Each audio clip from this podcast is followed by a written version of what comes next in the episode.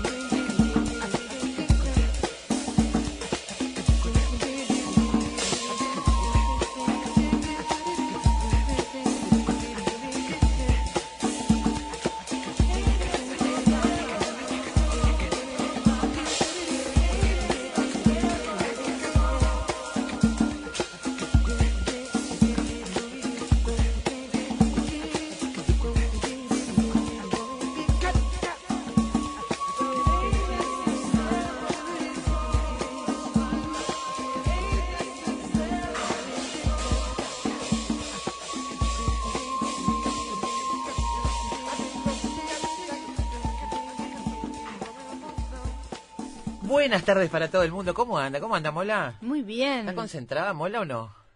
¿Concentrada en qué? En, en, en, en, esto, en el ahora, en el hoy. En el hoy sí, estoy Ah, más sí. o menos. Estoy sí, pero cada vez menos. Cada vez menos. Entiéndanme, por favor. Cada vez menos, le quedan 24 horas. ¿Para dónde te vas, Mola? Para las playas de Rocha, para tus pagos. Para mis pagos, las playas de Rocha. Bueno, Mm, mande sí. saludos. Bueno. Mande cariños pero para que todavía no me voy. Bueno. Me queda mañana todo. Mañana va a ser un día de Oh. 48 horas. Mañana va a ser un día complicado porque además tenemos mucha cerveza en la tarde. Apróntense. ¿eh? Ay, sí, qué rico. Tenemos Bueno, cerveza, bien. sí. Una buena previa. La cerveza y Einstein, todo junto, y la física cuántica. Todo Sí. eso mañana mezclado. Imagínate el cóctel para que se vaya Carolina prontita. Porque siempre vacaciones. pensamos en física cuántica cuando tomamos cerveza. Por supuesto. ¿Quién no piensa ¿quién no? en física cuántica? ¿Quién no piensa, por favor, en los cuantos cuando por toma favor. cerveza? En fin, y Einstein tuvo mucho que ver con esa historia de lo cuántico y también con la espuma. Pero bueno, todo eso es para mañana. Hoy estamos en otra. Está bien, pero vayan pensando, vayan pensando que están, si están de vacaciones, vayan este, avivando el músculo ahí, pensando bien. Ahora googlean Einstein, cerveza, física cuántica, ya tienen el programa de mañana armado en la cabeza.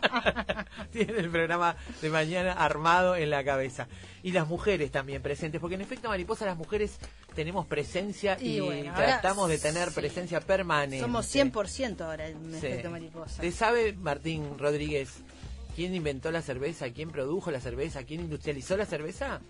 Mañana se va a enterar. Te doy un adelanto. Es mujer. Escuche, efecto mariposa, mañana se va a enterar.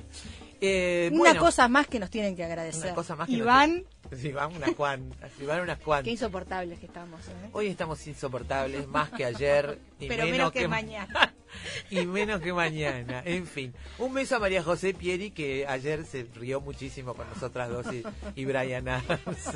Le mandamos un beso grande a, a María José. Eh, bueno, todo listo. Hoy tenemos otras historias que no tienen nada que ver con la cerveza, sí con mujeres y con otras muchas cosas. Yo ah, hice un descubrimiento hoy que estoy deslumbrada. Dígame.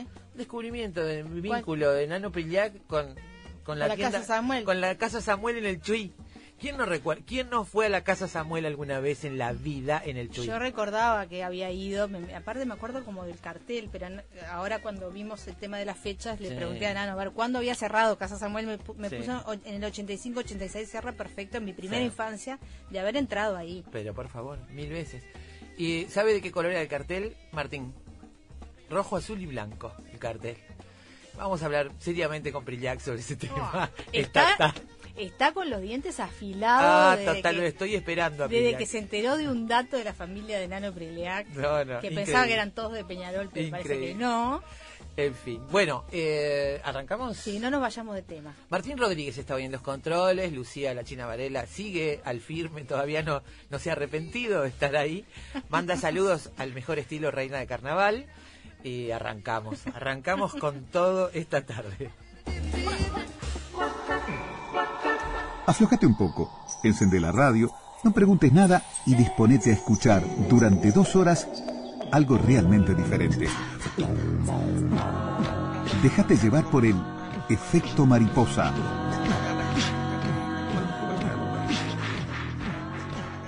Yo me voy a equivocar y en cualquier momento le voy a decir la China Suárez. Sepa disculpar. Te voy a decir que Varela. cuando, cuando la vas a, bu- a buscar en el, en el Twitter, lo primero que te sale es la China Suárez. Y ya le dije a la China, ojo que te vas a confundir y te vas a ir con el chileno. Obviamente. Bueno, amigos, el título para hoy es Mordida. Un título que tenemos pendiente hace mucho tiempo. Es el título de la más reciente novela de la uruguaya Mercedes Estramil. Y dice en la reseña de la diaria: En una 4x4 monstruosa, un conductor hiperviolento se dirige a la frontera mientras deja atrás mastines hambrientos y retazos de su familia. Así como una ráfaga, ¿no? Esto me parece que da, dice la diaria, que esto podría ser un buen tráiler de la novela. Y dice la autora, son personajes que huyen y no encuentro mejor modo de hacerlos escapar que a la velocidad de un auto. Necesitan poner distancia y creen que la encuentran en lo que llamo la ansiedad del pie derecho. Esto dice la autora Mercedes Estramil. Originalmente era un cuento sobre los perros del Chui y se transformó en el relato donde una autora mujer pone voz a un varón violento y misógino, el ejercicio que hace Mercedes Estramil en esta novela, que yo todavía no he leído, pero que me han recomendado mucho. En particular, el primero que nos la recomendó fue Alberto Galo, que además hizo la presentación de esta novela. Sí. Así que lo primero que vamos a hacer es hablar de la novela, bueno, escuchar a hablar de la novela por su autora y por Alberto Galo, que van a estar en diálogo. Vuelve Alberto Galo a esta casa, vuelve al hogar como los guardas cuando están de licencia. Se vino de la playa para volver a tomar un lugar en estos micrófonos. Yo voy a meter Este. cuchara también porque yo la leí, la novela Bien, también. métalo cuchara. Un poquito Yo no, de porque si no hacemos tres horas de programa de... Un- Un poquitito de cuchara voy a poner. eh, eh, veníamos conversando con Alberto. A mí me impresiona muchísimo eh, cómo una mujer escritora puede eh, componer y escribir como ese hombre en particular, como ese Christian. eh, bueno, que tiene to- toda una cantidad de, de características muy desagradables que ya iremos hablando a lo Nos largo vamos a del enterar. programa. Vamos a conversar en un ratito. Estarán con nosotros Alberto Galo y Mercedes Estramil, que estudió letras en la Facultad de Humanidades de la Universidad de la República, que participó en 1987 en la antología de poesía de la FEU. En el 92 fue seleccionada en un concurso de poesía joven. Empezó a ser conocida por sus colaboraciones en la prensa, primero en la sección de cine y libros de la semana, suplemento del día, y desde 1993 por sus notas y reseñas literarias en el país cultural. Su obra incluye Ángel Sólido, Rojo, Hispania Help, Irreversible, Caja Negra, E-Display y Wash Toms, todos este, libros de, de entre 1994 y 2017, y este de este año, Mordida. Después de eso, la figura de Doris Lessing es un personaje de alguna manera presente, Carolina, en la novela. Sí. Interesante además que esta figura esté allí por varias cosas que veremos cuando profundicemos en la figura de Doris Lessing, Sí. una mujer que británica que se crió en África con, con padre diplomático y que y mezcla esas dos cosas junto con la emancipación de la mujer. Está presente porque uno de los personajes femeninos de esta novela, una vieja escritora de, de Chui, eh, cree ser Doris Lexing, en algún momento me- se, se- se dice que se llama Doris Lexing y que es Doris Lexing la, la, la ganadora del premio Nobel. Bien, perfecto. En 2007 ganó el premio Nobel Sí. Doris Lessing. Después, Samuel Prillac, La vida en el Chuy, un nombre, un hombre que dejó un nombre y un hombre que dejó su huella, ya veremos, está en todo Chuy. Eh, todos los rincones de la frontera están vinculados o tienen alguna referencia sobre Samuel, el barrio, la plaza, la escu- las escuelas, el estadio, el hospital, las calles. Están señalando que el pasaje de este inmigrante por este enclave fronterizo no ha sido en vano ni ha pasado inadvertido. Esto decía Carlos Castillos, que es un periodista autor del, docu- del documental sobre Samuel Prillac, Sencillez y Grandeza.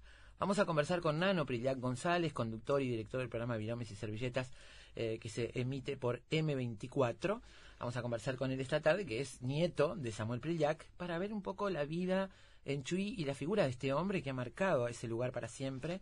Digo yo en Chuy, cuidándome mucho En de Chuy, eliminar sí. el artículo que ya me rezongó Nano. Sí. Para nosotros es el Chuy. Sí, Pero pero, dice que cuando pasó a ser ciudad se le sacó el artículo, que era cuando era la villa del Chuy. Se, Seguro. se quedó el Chuy, pero que ahora, como es ciudad, debemos decirle Chuy. Bien. ¿Quedó no claro, Martín? Chuy. No el Chuy. No el. Bueno, vamos a, a meternos en este ambiente que es un ambiente en el que se desarrolla la novela Mordida, por algo estamos allí, Sí, ¿no? sí. En esa frontera particular de Uruguay. Hay mucha cosa de, de Chuy este, y de su, de su idiosincrasia en algunos de los personajes. Y luego, bueno, la mordida y su evolución, el tamaño de los dientes y el cerebro en nuestros antepasados.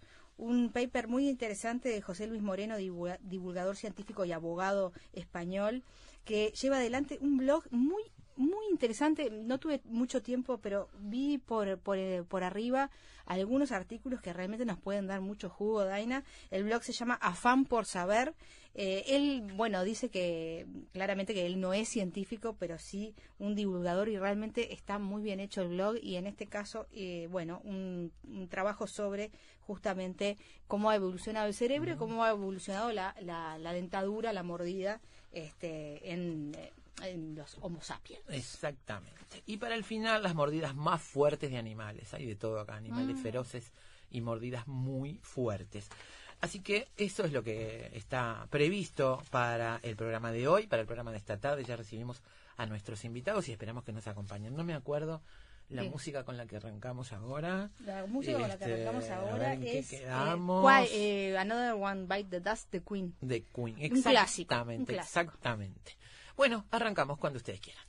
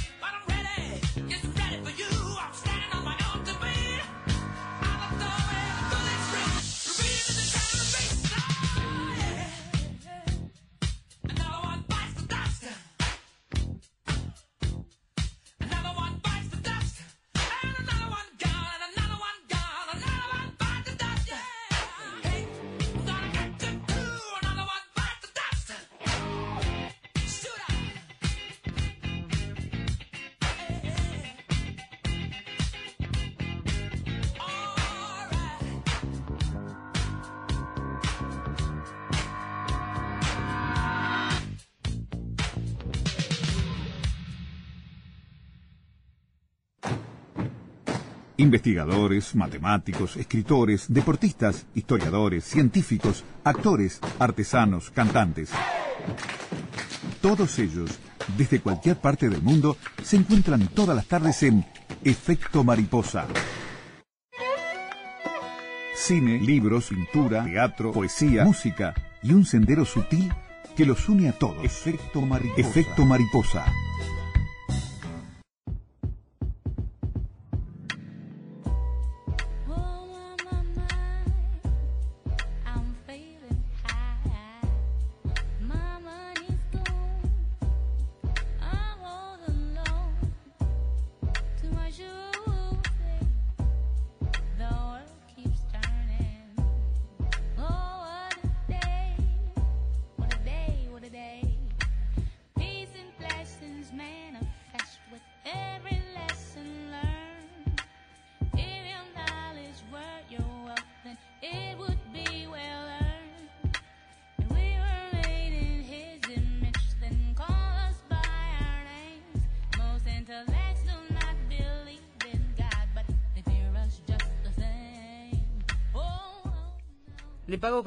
Justo en monedas de un peso.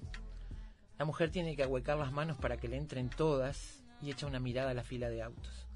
Sin contarlas, me extiende el tique con lentitud y desde arriba va pasando la vista por el volante, por el panel polvoriento, por el piso cubierto de tierra, botellas, papeles, por mi pantalón deportivo de marca con algo de grasa, por los caterpillar barrosos, hasta dejarlo en mi mano izquierda, la del tatuaje en el puño que tengo en el aire todo ese tiempo mientras la miro. Detrás, un Fiat toca bocina. Circule, señor, dice la operaria. Escupe el señor como un insulto, pero mentalmente ya le metí un disparo en los ojos. No he dicho nada y arranco suave unos metros y después acelero a fondo. El dueño del silencio es el ganador. Hice este viaje infinidad de veces en diversos coches con distinta gente, mujeres, casi todas. Les encanta viajar y que otro conduzca. Ninguna toma conciencia de que el asiento del acompañante huele a muerto. Se acomodan como un gato en la cesta y maullan cuando les viene la gana de hacer pichí.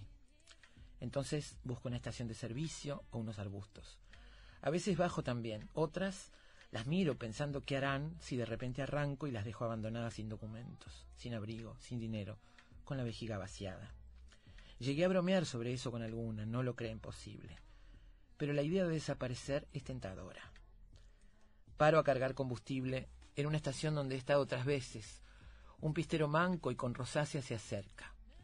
Cargo lo justo para llegar al chui y digo que no a la oferta del tipo de limpiarme el parabrisas con una mano y un muñón. Poca gente me dice que no, jefe.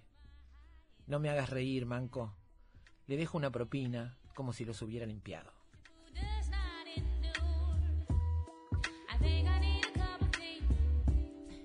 Así empieza este libro Mordida, la más reciente novela de Mercedes Estramil, que tenemos el gusto de recibir esta tarde con nosotros, junto a Alberto Galo, que también tenemos el gran gusto de recibir a un hombre que viene a su casa, digamos, este, que no la abandona del todo y que ha abandonado sí un tramo de las vacaciones para venir hasta acá. Así que muchísimas gracias a los dos, porque no nos olvidamos que estamos en la primera semana de enero y monedas. Gracias por venir hasta acá, este, Mercedes. Bienvenidos ambos. Y bueno, Un Alberto, placer. Por supuesto que Para siempre mí- bienvenido. Para mí un gusto, como saben, realmente un gusto venir acá. ¿eh? Le pedí a Daina que lo leyera por varios motivos, por su voz, lógicamente. Después porque no estoy acá y me parece que, que lo lea ella este, me, eh, me hace tomar como cierta distancia. Y después para tomar distancia del texto y escucharlo, porque yo creo que ya Aunque con en este realidad comienzo- estamos ante la voz de un varón, ¿no? Sí, sí. La pluma de una mujer Claro, y la voz de un varón. sí. Eso, Pero, claro, está claro, eh, Sí. pero yo quería meterme ya en el personaje. Creo que el comienzo de esta novela ya directamente es una patada en el pecho que te mete en el personaje. Entonces quería escucharlo para. Y pensaba, qué asqueroso este hombre, realmente, es repugnante. ¿no? Eh, lo primero que uno, te lo decía porque ustedes saben que yo tuve la suerte de que me invitara Mercedes a presentar este libro. Eh, lo leí ya varias veces. Y lo primero que yo me, me preguntaba es lo que decía Carolina recién, ¿no? Cómo una mujer puede situarse desde el punto de vista de un hombre. Esto es bastante común en la literatura. No es bastante común desde un hombre así. Mm, pues, pero es Creo que ahí hay posible, una dificultad extra. Mm.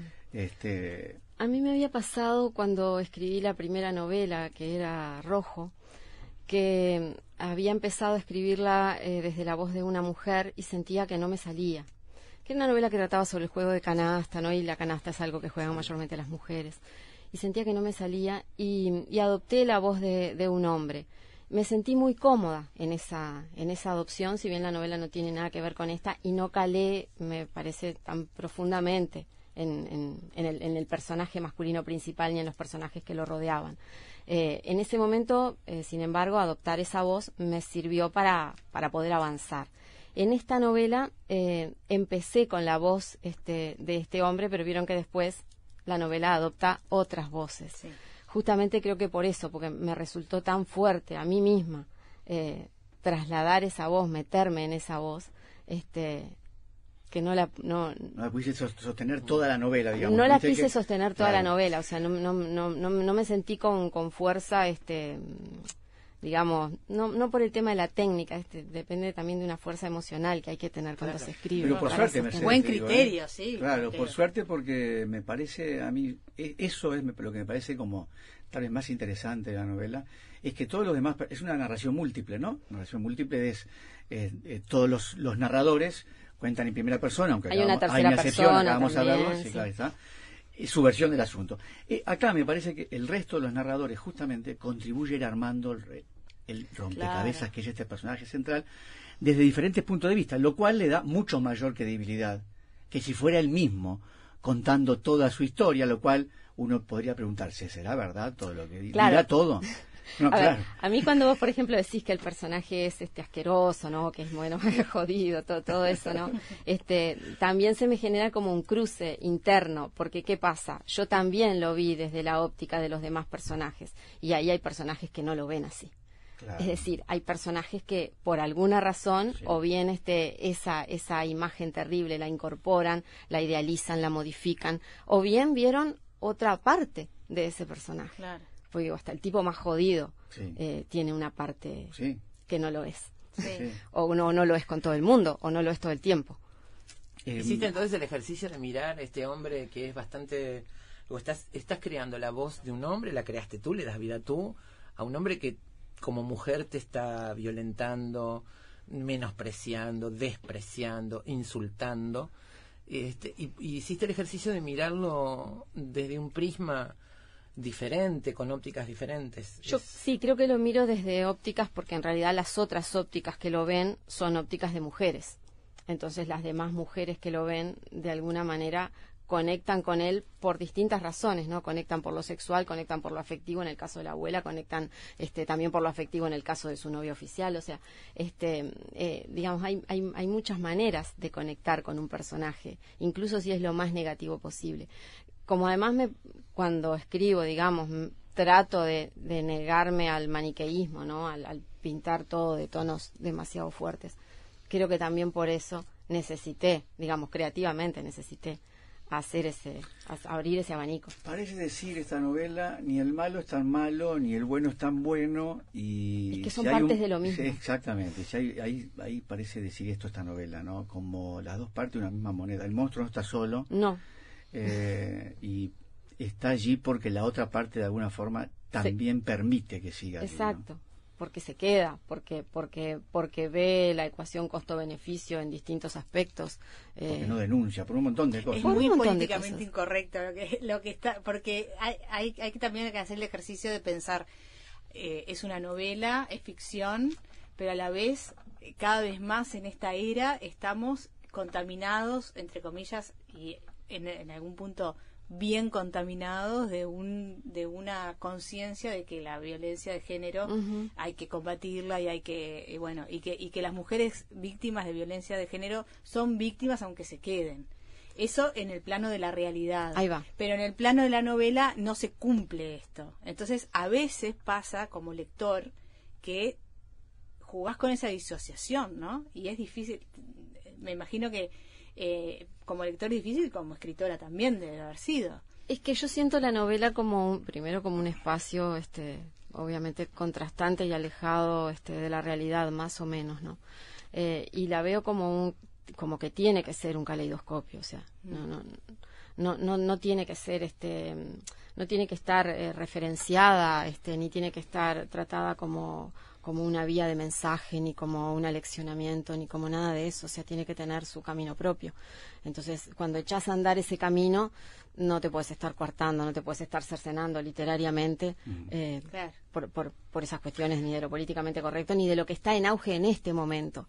Me, me explico, o sea, porque es cierto, en este momento está en auge eso, pero capaz que pasan 10, 20 años y la cuestión se da vuelta y, y- y vemos todo de, de otra manera. ¿Sabés lo que pasa? Que Quería yo detener un poquito lo que plantea Carolina y, y repensarlo un poco también, ¿no? Porque a veces, algunas veces también, lo políticamente correcto termina siendo casi funcional, ¿no?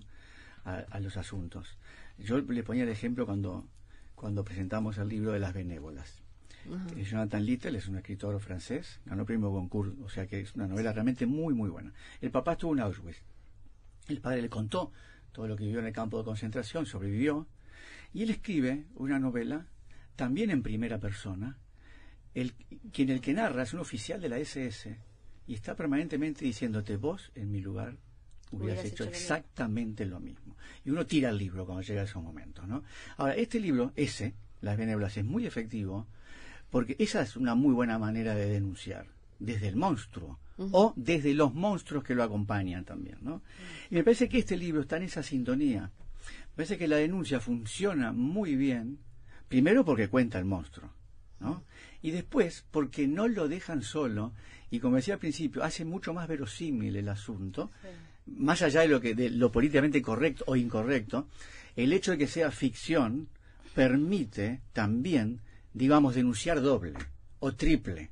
La abuela que lo detesta, pero sin embargo, La abuela es la que Eh, sí. es un oasis lo de Dolores Galvez realmente Sí, claro. en- dentro de la Claro. novela Claro. porque eh, real- sí, pero es otro monstruito, ¿eh? Es otro monstruito. Sí, es un monstruito querible, Sí, sí. pero además es- es la tiene como, como la función de descomprimir un poco esa angustia que, que estás eh, teniendo a la, a la hora de, de leerlo, pero además ella explica de alguna manera quién es Cristian, ¿no?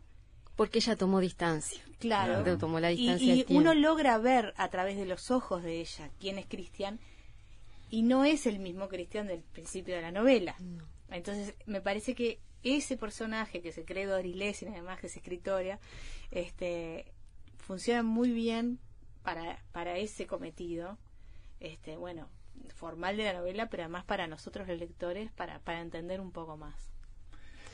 Sí, me, me salió, ese, eh, digo, ese personaje me, abrió como una ventana. En, en el, en Vos el- precisabas también esa- ese- Yo precisaba descanso. también un- una especie así de, de remanso para respirar. Y ese personaje, claro, le inyectó una eh, vena de humor que en, en mis otras novelas de pronto estaba más desarrollado y en esta como que está un poco este trancado, ¿no? El, humor no claro, sale no sale tan tan fácilmente. Entonces salió solamente a partir de este personaje. Eh, ya que mencionas el personaje, tal vez me parece podamos ir deteniéndonos en, en los personajes como en la presentación, porque creo que vale la pena, justamente, como decíamos, decíamos al principio, todos los personajes van armando el rompecabezas de, de Christian. Eh, si hubiera sido este libro políticamente correcto, me parece a mí, tal vez la denuncia no hubiera sido tan contundente. ¿no? Acá lo que parece plantear es que la cosa es como muy, mucho más compleja de lo que uno puede pensar en un principio. Que no es una cosa de malos y buenos y nada más, digamos. ¿no? No. Incluso eh, ahora que ella hablaba del, del, del monstruo, ¿no? De la monstruosidad. eh, digamos, la monstruosidad es, en definitiva, digo, es una idea construida también, pero sí, y, y queda ahí como fijada, ¿no? Una vez que uno dice monstruo, ta, queda ahí como, como fijado. Pero en realidad está formado de tantas partículas, está formado de tantos instantes, de tantas cosas, que no todas son monstruosas. No. O sea, en- por, por eso justamente es que avanza. O sea, porque si fuera tan este si fuera tan tan tangible, si fuera tan visible, si fuera tan contundente, pues no avanzaría. Pero ¿por qué la monstruosidad avanza? Porque está formada por cosas que en el fondo atraen. Eh, eh, casi siempre la literatura decide o navega, digamos, entre decir y mostrar, ¿no? Va diciendo cosas y mostrando otras. Este libro, en este libro me parece a mí que elegiste la opción de mostrar, digamos.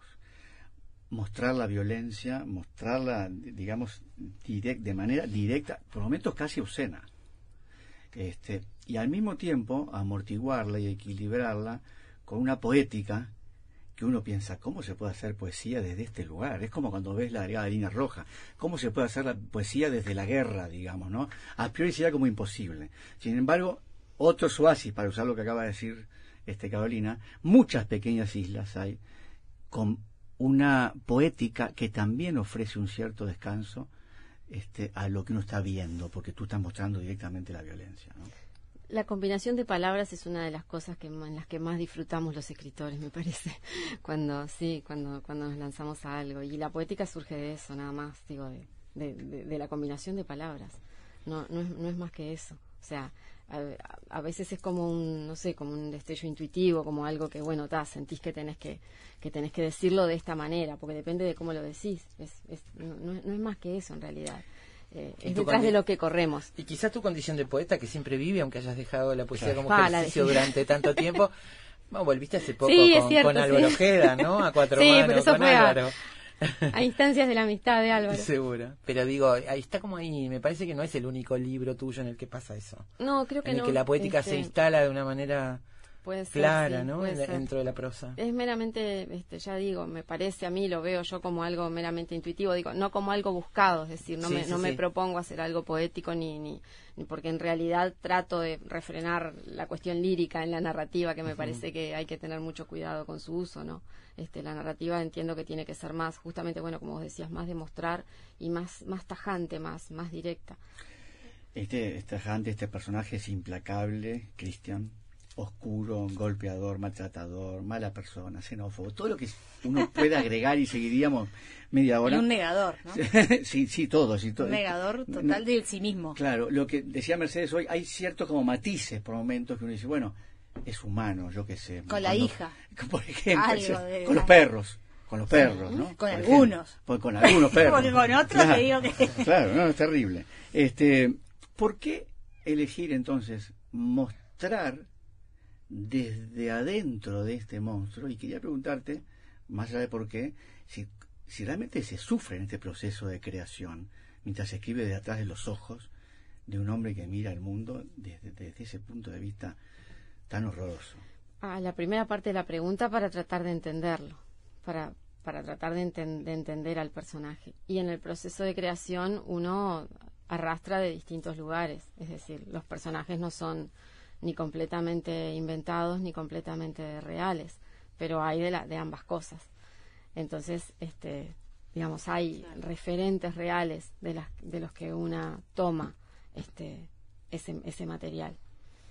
Yo quería preguntarles a los tres. Y la otra, perdón, y la Sí. otra parte, ¿se, Ah, se perdón. sufre en el proceso de, de creación de un personaje así? Eh, ¿Cómo es trabajar desde ahí? se, se, em, creo se sufre este se sufre en la vida y, y en el proceso de creación creo que se trata de buscar un alivio al sufrimiento de la vida.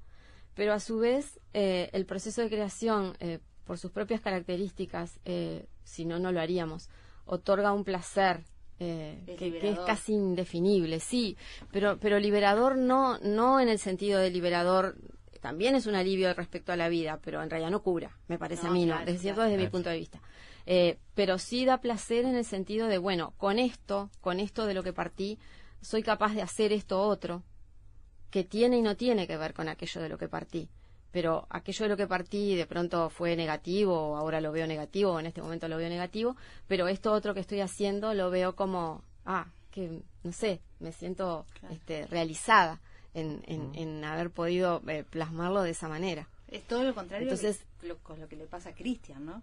Que está con esa bola de, de- Exactamente. de pecho todo el tiempo. Y yo digo, es un gran negador porque no nunca se enfrenta con el mismo. digo, le cuesta mucho enfrentarse con lo que es él y cómo trata a los demás y cómo lo tratan a él, evidentemente. Viene arrastrando algo de la infancia y él está muy trancado. Bueno. no solo con sus músculos, sino con No. su corazón, digo, su, su Claro, alma. ¿no? esa bola de hierro que el, que el personaje tiene y que tiene que tienen no solo los personajes entre comillas malos, sino también los personajes entre comillas buenos, ¿no?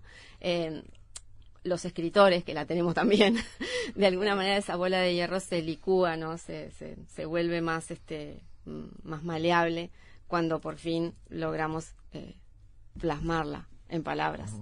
Entonces, ¿qué tiene que ver con eso? Yo les decía que quería preguntarle algo a los tres, o estoy escuchando, he, he hablado mucho con Carolina de la novela, me ha contado muchas cosas. Este, eh, te he leído, este, te he leído eh, entrevistas sobre eso. Quería preguntarles so- a los tres, no sé quién, este, porque me gustaría saber también la opinión de los lectores, de estos dos lectores sobre eso. El, el tema del significado del título, mordida. Sé que hay muchos perros, acá habla la diaria de dejar atrás mastines hambrientos y retazos de familia. Veo en la tapa además lo que supongo es uno de esos terribles y asquerosos bichos peludos Un que dejan precioso gusanito. tanto ardor en la piel, ¿no? Esto, esos, de esos bichos peludos Al lado de inmundos. lo que hay adentro no es nada. No es nada, ¿no? Este, Yo no explicaría ese título. Yo creo que está bien. Me- digo, yo de lo, de lo que estoy escuchando hablar, más o menos me parece que Sí. está delineado, pero Sí. pero no sé, me, me gustan las opiniones, este, pensar sobre eso. Si no lo quieren decir, no lo digan. No, no, no, sé, Carolina. Eh, A mí en realidad este me, me parece que, que la, digamos, eh, vos decís mordida, empezás a leerlo y te cierra todo de por qué Sí. se llama. Cuando terminás de leerlo, entendés perfecta. Si bien nunca se menciona la palabra mordida, creo, Totalmente. no, no, no, no, te, no tenés ninguna duda de que ese título está ahí porque, porque adentro de las páginas eh, realmente hay, eh, no sé, te sacan adentelladas una cantidad de cosas, ¿no? Sí. Que depende de la persona, me imagino que depende del, del- del lector serán unas y de- depende de cualquier lector será otras. Digo, realmente eso mm, es muy personal, pero me parece que eh, pasa eso, que cuando uno cierra el libro entiende perfectamente que eh, dejó ahí hay, hay mar- hay marcas, hay marcas de dientes ahí en, ta, de haberlo leído. ¿Te gusta esa lectura, Mercedes? Sí, me encanta. sí, me gusta mucho. Este, es todo un tema los títulos, ¿no? Todo un tema este decidir cómo cómo titular. Eh, a, a veces te viene como no sé, como una una este palabra que vos decís, "Pa, es es esta", ¿no? Y, y después, naturalmente, en el proceso de escritura todo se va acomodando también en torno a esa palabra. Aunque no te lo Claro. estés este, proponiendo, porque como la tenés Pero si presente te, todo si el te estás tiempo. proponiendo no usarla en tu texto. Eso sí. Te lo estás es- proponiendo sí, expresamente. Sí, eso me lo, eso me lo propuse expresamente, sí. Viste cuando uno hace el, porque te- se te puede ir, ¿no? Se, Sí, te, claro. se te Claro. puede pasar, viste cuando uno hace el conteo final de las palabras y uno, este, ahora que está la facilidad, ¿no? De, De medirlas por la, de por la medirlas, computadora. entonces pones, no, Lo- no qué sé, no sé, por decirte, los adverbios terminados en mente para que no te aparezcan 500, ¿no? Y Claro. también puse para asegurarme de que la palabra no aparecía, porque me parecía que era importante que no apareciera en todo el relato, que que o sea, fuera que lo fuera sintiendo y que el título fuera como este marcando. ¿no? Claro. El propio lector se siente mordido, ¿no? Sí, Permanentemente, sí, ¿no? sí. Claro. Y, y esa ausencia de la palabra, salvo en el título, como decía Carolina, me parece que cuando uno, porque el final también tiene que ver con esto, que no Mm. lo vamos a comentar, cierra perfecto. La Realmente ausencia nombra. Claro, la ausencia nombra, pero, pero sin embargo al final hay una referencia, ¿no? Es cierto que es tangencial, pero una Ujú. referencia al título. Entonces cierra el círculo perfectamente y uno te- se queda con esa sensación que decía Carolina. Me parece que lo entendí, ¿no? Claro, sí, Me sí, parece que entendí que- realmente, claro. Que está bien puesto. Eh, para meterse con el monstruo y, y que esto sea tal vez más efectivo, es bueno también muchas veces meterse con la psicología del monstruo. Y entonces para eso hay que recurrir a su infancia, a sus parientes, a su abuela, a sus novias, a sus ex, a su- etcétera, etcétera. Este, ¿Cómo elegiste estos compañeros de narración de este monstruo? ¿Por qué se eligió la abuela? Que vamos a hablar de la abuela. ¿Por qué el amante? ¿Por qué la persona que Bueno, con él? algunos de esos personajes vienen dados por, por, por la realidad, es decir, son personajes que, que, que podrían, este, digamos, eh, que los encuentro, ¿no? Que, que, que los ubico y que no, no son completamente como están ahí, pero son. Y otros, como en el caso de la abuela, eh, ¿qué pasa? Las historias de los demás, en algún punto, uno tiene su propia historia, sus propias familias, muertos ahí en todas partes, y entonces eh, ese personaje me vino por el, por el árbol genealógico propio, digamos, el personaje, el personaje de la, de la Ya abuela. mencionaste dos veces la realidad y esta no te la voy a dejar pasar. Ah, dale. Eh, ¿Vienen estos personajes de la realidad? Sí. ¿Pasaron estas cosas? Algunos sí, sí, algunos sí. Sí, es que eh, los escritores, digamos, de- escribimos básicamente, creo yo, ¿no? Bueno, por lo menos en mi caso, no puedo hablar de, de los demás, de sí de algunos, pero eh, de lo que nos pasa, de, de la vida, de lo que conocemos, de lo que escuchamos, este, y a veces de lo que vivimos. Entonces, eh, muchos, muchos de los personajes de, de- de las novelas eh, sí están eh, de alguna manera inspirados en personajes reales. Que después el proceso creativo los modifique eh, más o menos, este, en un porcentaje mayor o menor, bueno, ta, eso de- dependerá, ¿no? Este, depende de la imaginación y depende de, de qué tanto quieras mostrar. Pero Les sí. propongo Sí. una pausa cortita Perfecto, para seguir conversando, ¿les parece? Sí. Con Mercedes Estramil y la visita de Alberto Galo sobre su novela Mordida. Una pausa y volvemos enseguida a Efecto Mariposa. Batir las alas en cualquier parte del mundo provoca de este otro lado un fuerte sacudón en las tardes de la ciudad. Efecto mariposa.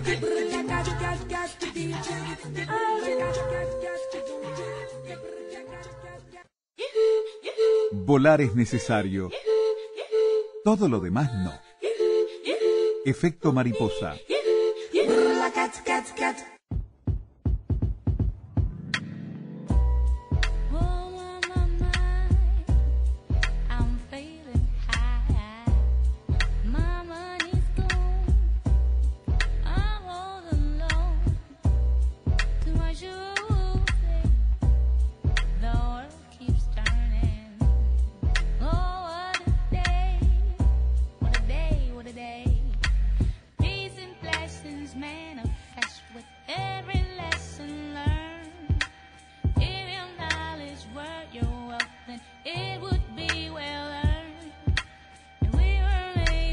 Seguimos en Efecto Mariposa conversando con Mercedes Estramil y con la visita de Alberto Galo sobre su novela Mordida. Alberto iba a entrar en detalle de algunos personajes de esta novela que rodean a este, a este central, esta voz masculina violenta, agresiva que Mercedes ha trabajado y que ha centrado, por lo que escucho, en un crisol de miradas este, de mujeres, ¿no? Y ahí estabas por entrar, Alberto, en algunos Sí, personajes. o por seguir, habíamos empezado por Cristian, Sí. que no quisimos decir mucho más, porque en realidad como es el que cuenta todo.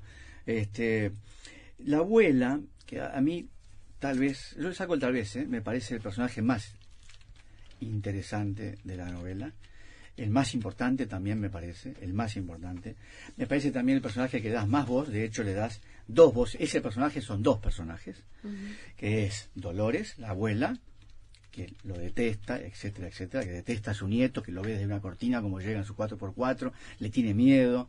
Como decía Carolina, es la que tiene, también tiene la mirada de la abuela, digamos, la, la experiencia de los años, un montón de cosas. Esa es Dolores. Y la abuela con Alzheimer, que está internada y que da una entrevista a dos muchachas que me parece que no tiene desperdicio, esa Ah, entrevista genial. es alucinante. La da como si fuera Doris Lessing, la escritora.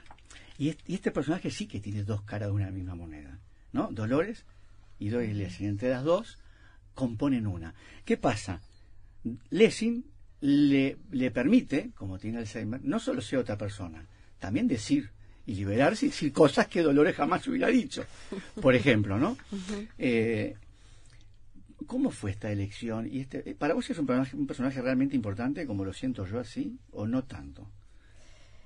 Es difícil para mí decir cuál es el personaje más importante, que- porque creo que lo más importante es lo que, lo, lo que surge en definitiva de todo, ¿no? Que es esa sensación de que, bueno, todo en definitiva en la vida se termina perdiendo. O sea, todo, todo, todo en definitiva se deteriora, todo, o sea, todo va hacia la entropía, todo, mm, todo acaba, ¿no?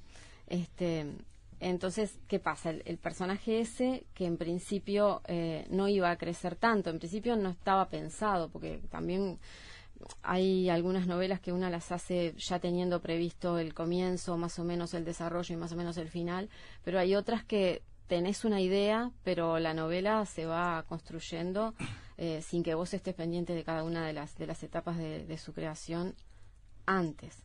Entonces te va como ganando. Y este personaje, eh, cuando hice la primera parte, que es la de Dolores Galvez, era una cosa. Pero después me di cuenta de que tanto el personaje de ella como el de las dos chiquilinas, porque las dos chiquilinas no están solamente ahí, esos dos personajes femeninos, este, atraviesan toda la novela. Y también esos personajes junto con, con- con la vieja, ¿no? Con, con Dolores Galvez, Doris Lessing, eh, para mí, desde mi, desde mi este, punto de vista de, de- de creadora, eh, van como creciendo. Van como creciendo y se van como redimensionando y van como rellenando los huecos que los otros personajes que están inmersos en, en la vida eh, no van viendo. O sea, el personaje que está inmerso en la reflexión, el personaje que lo ve desde otro lugar, de alguna manera rellena huecos muy importantes que los personajes que están este, luchando por el amor, por lo que sea, no ven, porque están inmersos en su obsesión, están inmersos en sus pequeños objetivos. El personaje que ya zafó de todo eso, por ejemplo, las dos chiquilinas, que obviamente son metáforas de otra cosa, y el personaje de la vieja que zafó de todo eso porque ya atravesó la vida y vio todo eso muchas veces, eh, pueden, pueden, digamos, verlo voz, todo de otra manera. Ah. Entonces, Un apunte sobre Doris Lessing, que íbamos a, a- no vamos a tener tiempo de profundizar en la figura de esta escritora este, británica, criada en Sudáfrica, en África en- Sí, de pequeña sí. por un padre diplomático. brillante cuentista. Sí, este, que ha escrito mucho con, con digamos, con tema del derecho a vincularse con la política, en la emancipación de la mujer, Sí. la diferencia generacional, lo racial, esa mezcla británica-africana le dio un carácter muy particular. Y yo te iba a preguntar la razón, pero quiero También leer por eso la tomé. Claro, acá hay un fragmento este, de ella misma que me pareció mu- muy ilustrativo.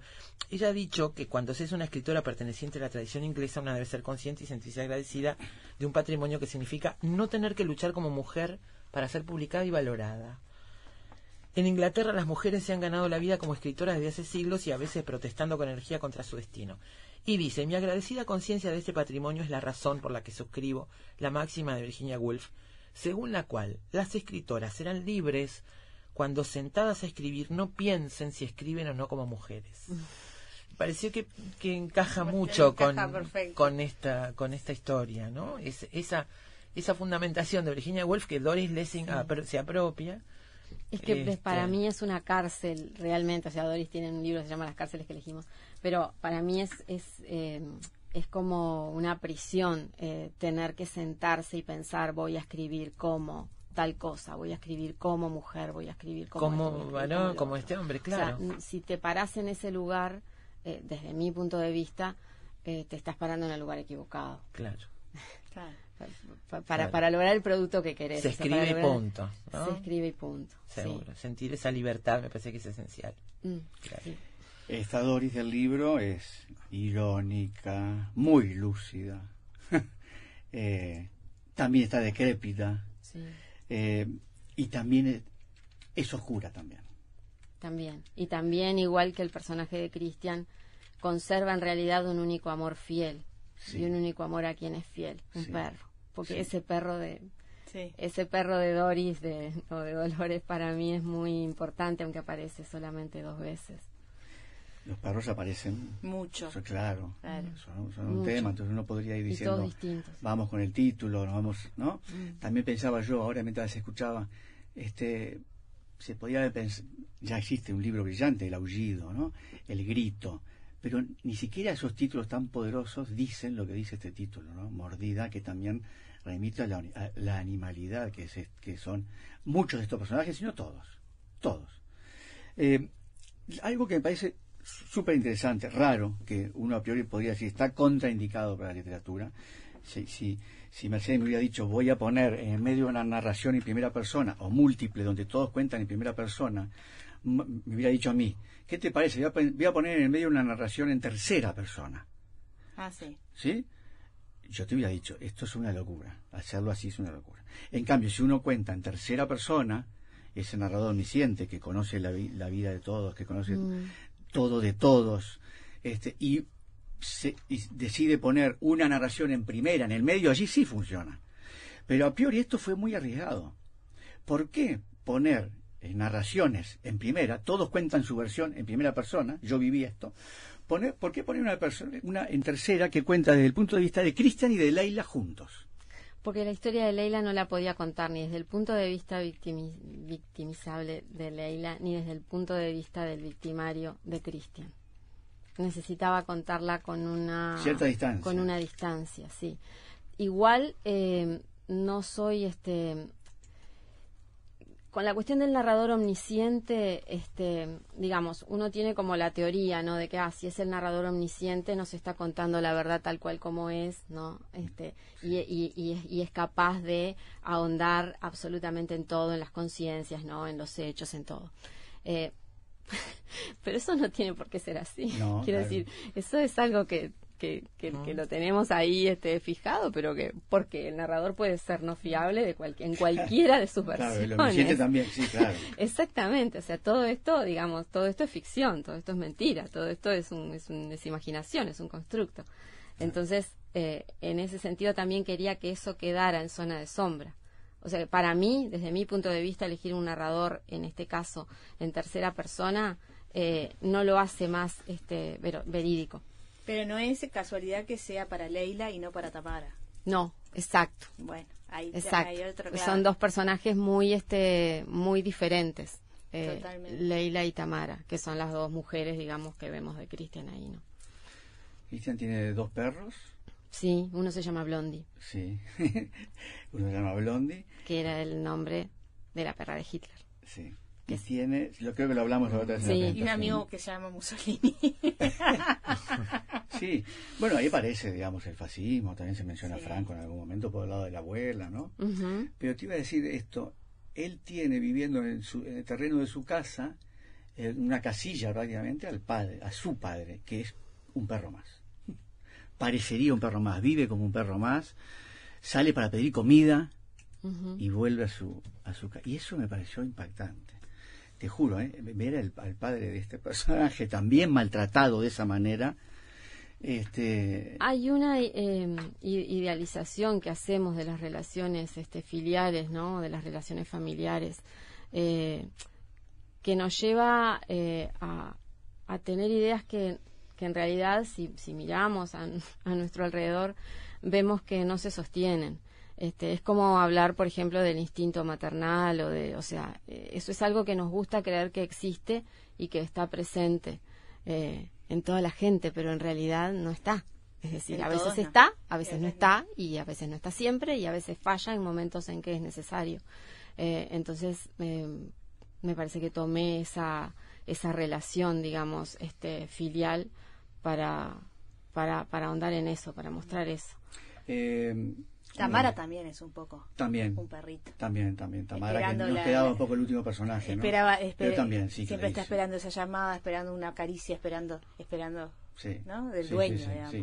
En ese sentido, por eso hay una gran diferencia entre Leila y Tamara, si bien las dos son violentadas, si bien, digo, si bien la las dos sufren de este de la violencia psicológica o, o física de Cristian, creo que Leila está mucho más en igualdad de condiciones con Cristian que Tamara. Y me parece que eso queda, yo por lo menos lo vi muy claro en el, en el transcurrir del libro. Probablemente Creo que, creo que Tamara es como un perrito más. No lo veo así a Leila. Porque, porque los personajes están tomados en distintas instancias de su recorrido vital. Entonces, eh, Leila ya recorrió ese camino, Totalmente. ya lo conoce, Tamara no. También, este, en ese sentido, y, y volviendo dos pasos atrás a lo que decíamos del padre, es cierto que esa relación, este, digamos, uno, uno ve la parte eh, jodida y presente de la relación. Pero no te olvides también que está contado de dónde vienen los personajes. Sí, claro. Sí, Es sí. decir, siempre hay una historia previa Claro. para que los personajes, tanto los buenos como los malos, estén ubicados en ese punto del camino. Sí. Por, por, por eso me niego también al- a ese maniqueísmo de señalar tanto buenos y malos, porque todo tiene un atrás, un, un pasado. Muy bien, bueno, Mercedes, por supuesto, el agradecimiento por haber Ah, venido hasta acá, por tu novela.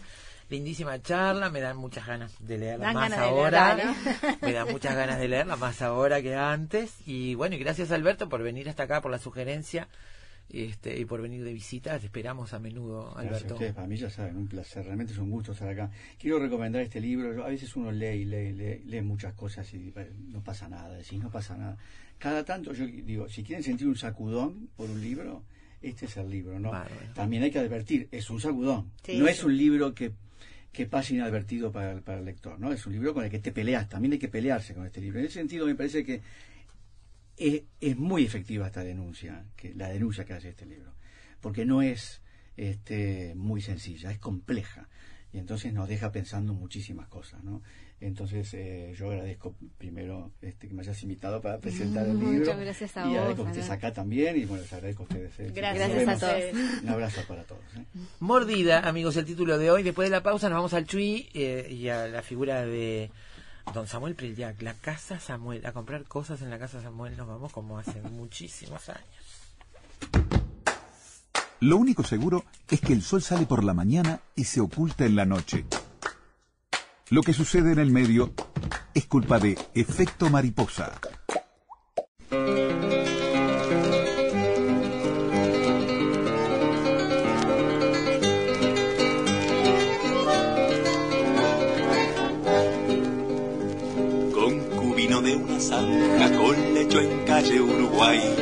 Era el rancho en su barranca de un moreno federal. Era el rancho en su barranca de un moreno federal. Su nombre Joaquín dos Santos, su mote Joaquín rasgado. Lucía por ser su encanto un pañuelo colorado. Lucía por ser su encanto un pañuelo colorado.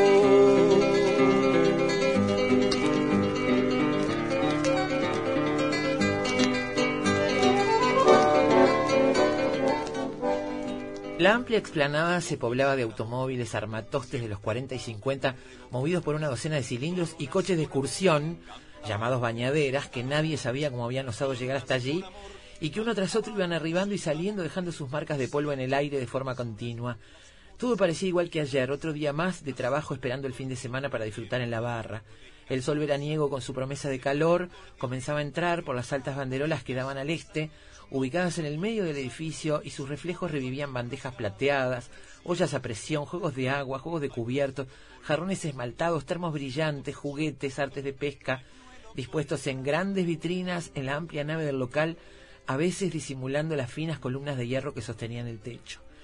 Detrás de los viejos y anchos mostradores del apacho gastado, los empleados en sus puestos confundidos en su quietud con las cosas inanimadas, prontos para empezar la jornada.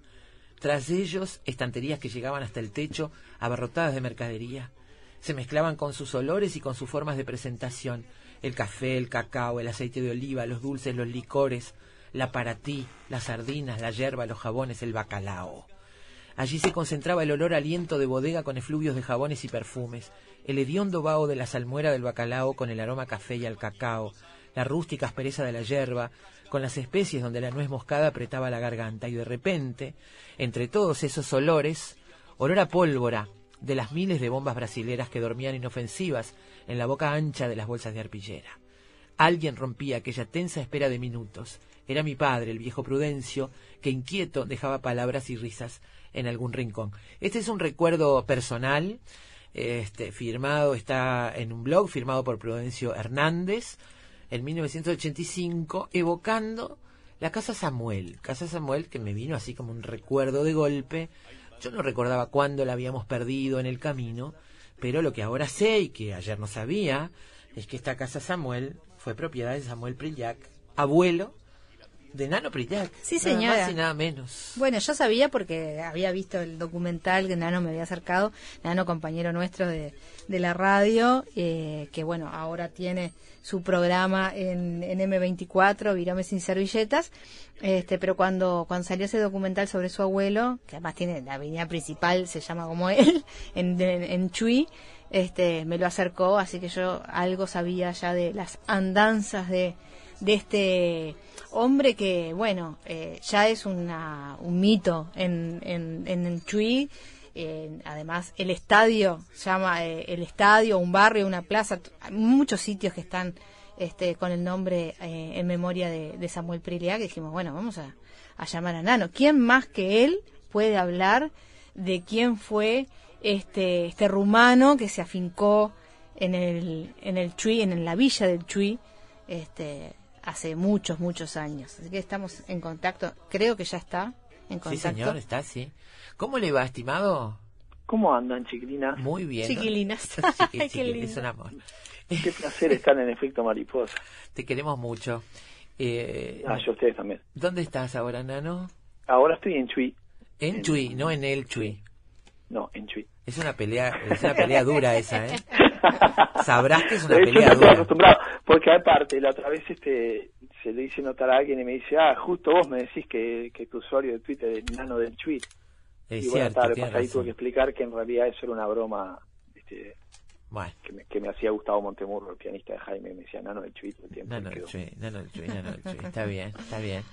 Eh, bueno, eh, ¿qué- qué- te- murió en 1974 tu abuelo. 8 de agosto. 8 de agosto del 74. Samuel Prilyak, que había venido muy joven de Rumania nada más y nada menos, ¿no? Sí, él vino, eh, obviamente, escapando de, de la guerra y de la persecución religiosa, entre otras cosas. Mi abuelo era eh, tenía origen judío. Eh, se vino con un primo primero hacia Argentina. Y allí estuvo un tiempo y después... se volvió- 1930. 1930. Ajá. Se vino en el 31 para acá, estuvo en Montevideo un poco y después siguió supuestamente, o, o supuestamente no, es lo que es lo que se cuenta, él vino eh, pensando en seguir hasta San Pablo para de ahí volverse a, a Rumania. Mm. Y bueno, y Pero le apareció Dominga Hernández en el camino. apareció Dominga que hubiese frenado cualquier cosa. Un tren de frente, seguramente. Sí, sí, una guerra te solucionaba. Era la mujer más increíble que conocí en mi vida, que claro, cualquiera entiende por qué mi abuelo no se volvió a Rumania, porque era imposible irse después de conocerla. Todos nos quedamos un poco cuando conocimos a mi abuela. Un poco pirucho después de conocer a Sí. Dominga, ¿no? Totalmente, Bien. totalmente. Mi abuela que ya tenía una hija de otro matrimonio, pero bueno, este después se quedó acá él, vivieron un tiempo también en San Pablo, después volvieron, tuvieron seis hijos más, 25 nietos, Por favor. uno de ellos soy yo. y bueno, y tal, y por eso se quedó acá y hizo todo todo lo que hizo, ¿no? Acá en Chuy. En Chuy en la zona, porque no fue solo Chuy. Bueno, yo pienso en la casa Samuel, para mí eh, opaca todo lo demás que haya podido hacer, porque para mí es un símbolo. Y la Claro. verdad es que fue una sorpresa descubrir que Samuel era Samuel Prilyak y que era tu abuelo, porque para mí era la tienda de Samuel, el judío Samuel, ¿no? Y, Este, la gente bueno, decía Tan eso. errado no, ¿Eh? tan errado no estaba, porque eh, incluso fue, era el único, o, o no sé si había alguien más, después hubo más gente, pero en aquel momento eran era él de origen judío, o sea, rumano, pero de origen judío, y árabes, ¿no? Claro. Era Claro. como muy, muy loco todo. En un pueblo donde había muy poca gente también. Muy poca gente y ese enorme almacén de ramos generales que fue incluso mucho antes de que existiera el free shop y todas esas cuestiones compitió con tiendas nuevas en la internacional del Chuy muchos años no este se mantuvo muchísimos años allí en el en el en el Chuy este Sí, siendo el lugar donde la gente se bajaba de la onda iba para ahí. Claro, con- compitió con, con otras ciudades, ¿no? Porque incluso de, de- de Brasil venía gente a, a ver la tienda de Samuel y a comprar en la tienda de Samuel. O sea que parece poco creíble porque porque ¿por qué vendrían de Brasil a comprar en Brasil, a la frontera? Pero bueno, sí, era era era una atracción turística además de una tienda de, de ramos generales. Claro.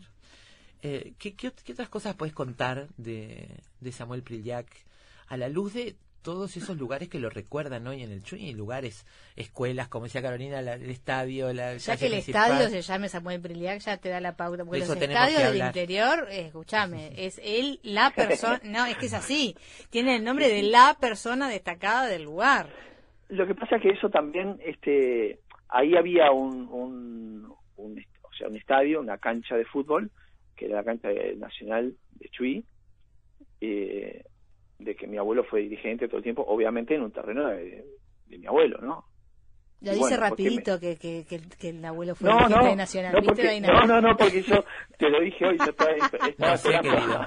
Ay, Tenemos que hablar, querido. Estamos peleando. Tenés a, a Samuel, dirigente del Club Nacional del Chuy, a Samuelito, tu tío Samuelito, No, querido. no, pero yo te dije, yo te dije, mis abuelos, seis, eh, siete hijos en total, 25 nietos, y de todos ellos, solo mi padre y yo somos de Peñarol. Es una cosa, hay que estudiar Lo que es que mi- antropológicamente eso. ¿Qué mi te pasa? era, eh, como, como buen hijo menor, era rebelde, entonces este, por algún lado tenía que golpear y se le ocurrió hacerse hincha de Peñarol. Y después hizo el mismo esfuerzo con mis hermanos, no pudo, y bueno, yo en la- cuando era chico era bueno y dócil y, ta, y me dejé llevar, por suerte. De eso nadie se arrepiente, querido. De esas idas a, de esas idas a la camiseta no se arrepiente nadie, muy difícil, ¿no? No, por supuesto. ¿Qué vas a hacer? ¿Qué vas a hacer? Pero la verdad me- es como un fenómeno extraño toda esa familia tan tricolor y fanática además, ¿no? Porque no era aparte, cualquier tricolor. aún- más extraño aún te va a parecer que cuando yo era chico, eh, yo acá en Chuy era hincha de Nacional. Obviamente. Yo iba a la cancha y... jugaban ¿Cuándo te Nacional- perdiste, querido? Nacional de Chuy, Peñarol de Chuy, y yo era yo quería que el clásico lo ganara Nacional de Chuy. Obviamente. Claro. Pasaba la coronilla y ya cambiaba, ¿no? la doble personalidad, la doble personalidad. ¿Y vos co- cómo lo conocí? O sea, ¿cuántos, cuántos años eh, vivió para que vos lo conocieras? Y bueno, yo tenía, a mí me faltaba un mes exacto para cumplir, o casi exacto para cumplir seis años, o sea que mis recuerdos son, son muy vagos. Este, tengo sí recuerdos, por supuesto, y tengo algunos que, como dice Pablo Rago en El secreto de sus ojos, no sé si es un recuerdo o el recuerdo de un recuerdo, ¿no? Claro. Esas cosas que, que- porque te van transmitiendo y te va quedando como que fuera propio. Pero Claro. ¿Tu abuela vivió sí más años? acuerdo, ¿eh? ¿Tu abuela vivió más años? Sí, mi abuela Ah. vivió hasta el 98. Ah, ahí vivió, está. vivió bastante. Te, te interrumpí, me estabas diciendo que, lo que te acordás que... No, que yo sí tengo un recuerdo, que, que aparte de eso después lo hemos hablado con mis hermanos y, y ellos confirman que sí es así, que nosotros cuando estábamos en Chuy, claro, nosotros vivíamos en Montevideo, yo aparte tenía esa otra contra, ¿no? Para tener muchos recuerdos de mi abuelo. Yo vivía en Montevideo desde los tres años, Claro. entonces, más allá de que iba todas las vacaciones a Chuy, venía todas las vacaciones a Chuy, y venía los fines de semana, cada 15 días aproximadamente, veníamos con mi madre, bueno, no estaba en el día a día de mi abuelo, pero había un recuerdo que mi, mi abuela, mis abuelos vivían a media cuadra donde estaba la casa de Samuel. Y nosotros cuando sabíamos que era la hora de que él volvía de trabajar, nos escondíamos atrás de la puerta y, y lo asustábamos. O sea, nosotros creíamos que lo asustábamos y él hacía como que se asustaba y hacía como que ah, como que le daba un infarto, el susto que le daba. Eh, Era todos los días hacíamos la, mi- la misma rutina, o sea que él a la segunda vez ya sabía que íbamos a estar ahí. Y él hacía como que se moría de un infarto. ¿No? Y después murió de un infarto. Joven, bastante joven, tenía 65 Sí. años, ¿no? Sí, él murió, él nació en 1909 y murió en 74. Claro. Eso. Eh, Nano, bueno, pero para la familia es un, un nombre presente, seguramente, para tu familia, toda esa enorme familia, y en, y en la ciudad ni que hablar.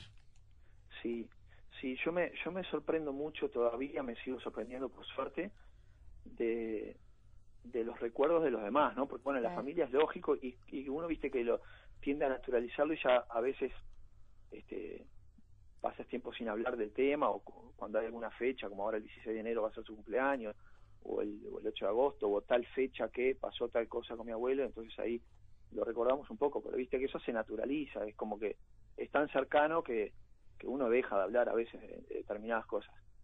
Este, yo me sigo sorprendiendo con gente que me encuentro, claro, ahora es que hace tres años que estoy acá, gente que hace mucho tiempo que no veo, y, y Te me habla sigue de tu haciendo abuelo. cuentos de mi abuelo como con una frescura como si fueran de hace unos años, que me pasó mucho en Montevideo también, ¿eh? de encontrarme con gente que me dijera, pa, yo iba con mi padre, o, mi, o mis abuelos, o, yo mismo iba, este y, y- me siguen sorprendiendo esas historias, que está buenísimo. Sí. Y son recuerdos importantes para muchos, sobre todo esos niños, ¿no? Y te llevan y vas a ese mundo, ese almacén de ramos generales tan enorme, este oscuro, lleno de olores y lleno de cosas ricas, lleno de cosas agradables, además de todo tipo, como describe muy bien esta esta crónica que leíamos. Este es un recuerdo importante para mucha gente en aquella época. Las personas que, que tenemos familia en Rocha sabemos que el ir a comprar al Chuy, volver a Rocha carga, con las alforjas cargadas, era una cosa de todos los días en otras épocas, ¿no? Y este, eso que decís es tal cual, porque a mí me sigue pasando de, de ir a algún lugar y, y, y reconocer en, en determinados lugares y determinados olores aquella aquella tienda, ¿no? Esa Claro. tienda enorme. claro. Me, me sigue Todavía pasando en, el todavía en el Chui, y esa es otra pregunta que te quería hacer, todavía Sí. en el Chui sigue habiendo esa, ese rasgo de- distintivo de, de, del Chui que, esas otras ciudades de, de- del interior, incluso por supuesto en Montevideo, van perdiendo, ¿no? ¿Cómo es vivir en el Chui? Eh, siendo además un Priliac. este bueno yo eh, no sé yo lo, te lo digo lo, tomo con, con- con naturalidad para mí eh, a mí me costó un poco bueno por todo lo que ustedes saben porque dejé un trabajo que me gustaba porque dejé a mis hijos ahí dejé digo, mis hijos quedaron viviendo ahí no es que los dejé pero Ah, sí. este pero lo tomo con bastante naturalidad. También es cierto que, que toda aquella imagen que, que mi abuelo había dejado, alucinante, ¿no? Que ser un Priliac, más allá de esas, este, no sé cómo decirlo, pero capaz que envidias que hay en los pueblos chicos con, con determinada gente o porque le va bien o no sé qué, que acá se notó. Yo creo que mucho de eso, este, los que vinimos después, en cierta forma, nos hemos encargado de, no te digo de, de destrozar esa imagen, pero, pero y sí, pero no hemos, no, no hemos sabido hacer, este, no todos y, y no todo el tiempo, pero con algunas cosas hacer honor de repente al apellido y a la memoria de mi abuelo. Eso lo tengo clarísimo. Bueno, Sí. cada uno va transitando también su, su destino, ¿no? Digamos. Quizás por porque no, no, quizás porque no, no perduró la casa Samuel como puede, podía haber llegado a pasar, ¿no? Que, que, que estuviera todavía en pie y los herederos ocupándose, pero bueno, cada uno hace también su vida. no, pero yo me refería más que nada a la otra parte de mi abuelo, ¿no? A la, a la, a la otra... A la del trabajo, bueno, pero vos, la del est- vos filántropo, eso, eso que es lo que quedó Claro. acá, que por eso tiene un, un- una calle de cada lado de Chuy con su nombre, un barrio entero con su nombre, un estadio, eh, yo qué sé, hasta hubo un cuadro de fútbol en Lascano que se llamaba Samuel Pelián, que no fue Claro. fundado por él, obviamente. Claro. claro. Este, Sí, sí. Y esas cosas se han ido, como que se han ido perdiendo, este, más allá de, de eso que yo te decía, recuerdos de la gente, en el día a día esas cosas se han ido perdiendo un poco. Bien. Yo en el Nano. documental ese que ustedes Sí, Sí.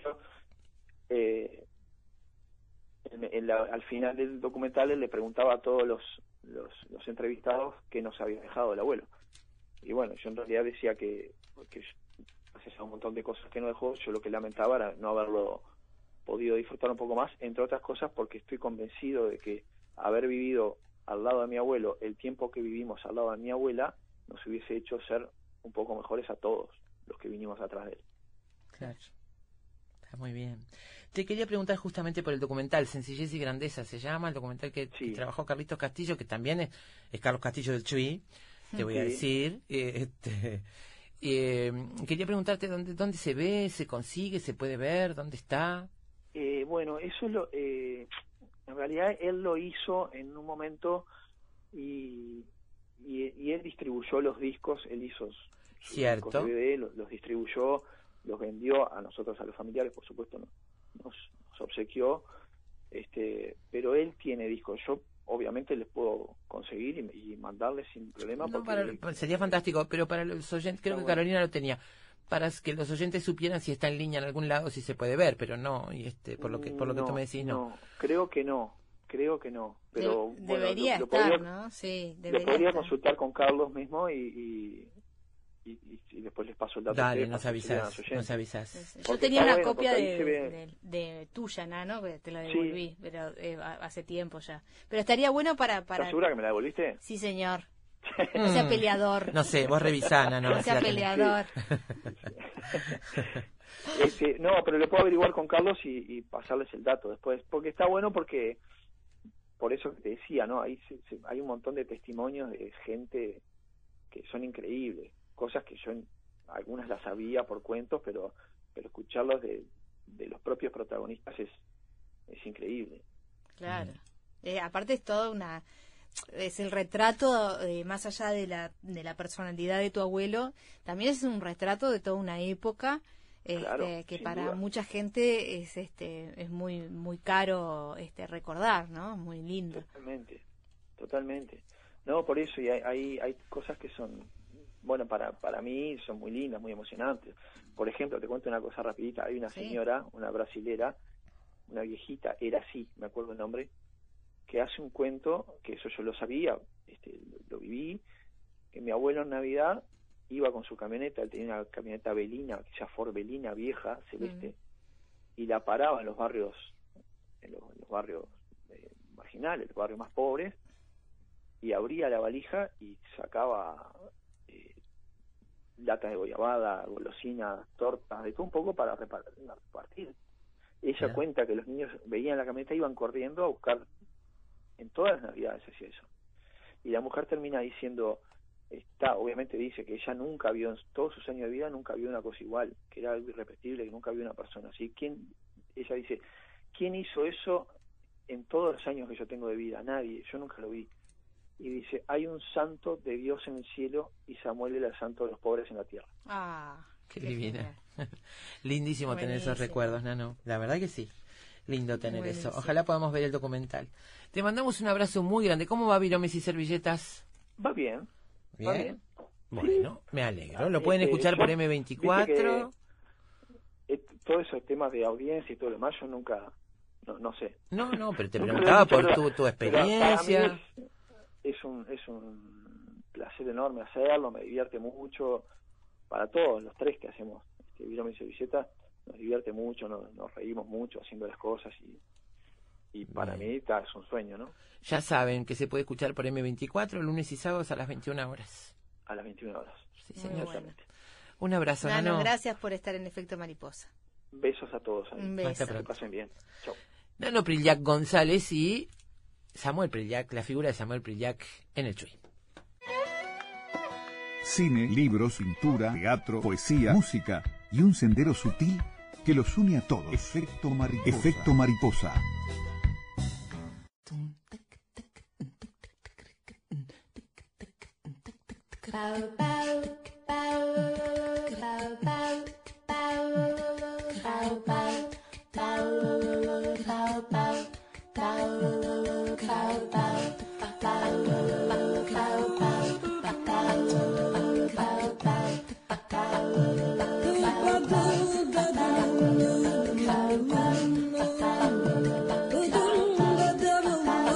Mordida es nuestro título de hoy, Efecto Mariposa, este libro, esta novela de Mercedes Estramil, eh, presentada el pasado noviembre. Tengo dos eh, mensajes, Daina, de los oyentes. Una es eh, de Patricia Minarrieta, que dice, Mordida es también durante todo el libro la amenaza constante. Y qué genial que al mismo tiempo nunca se la nombre.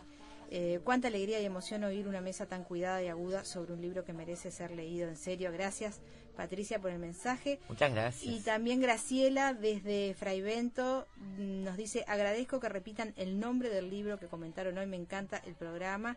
Eh, eh, bueno, Mordida de Mercedes Estramil de editorial Um Estuario.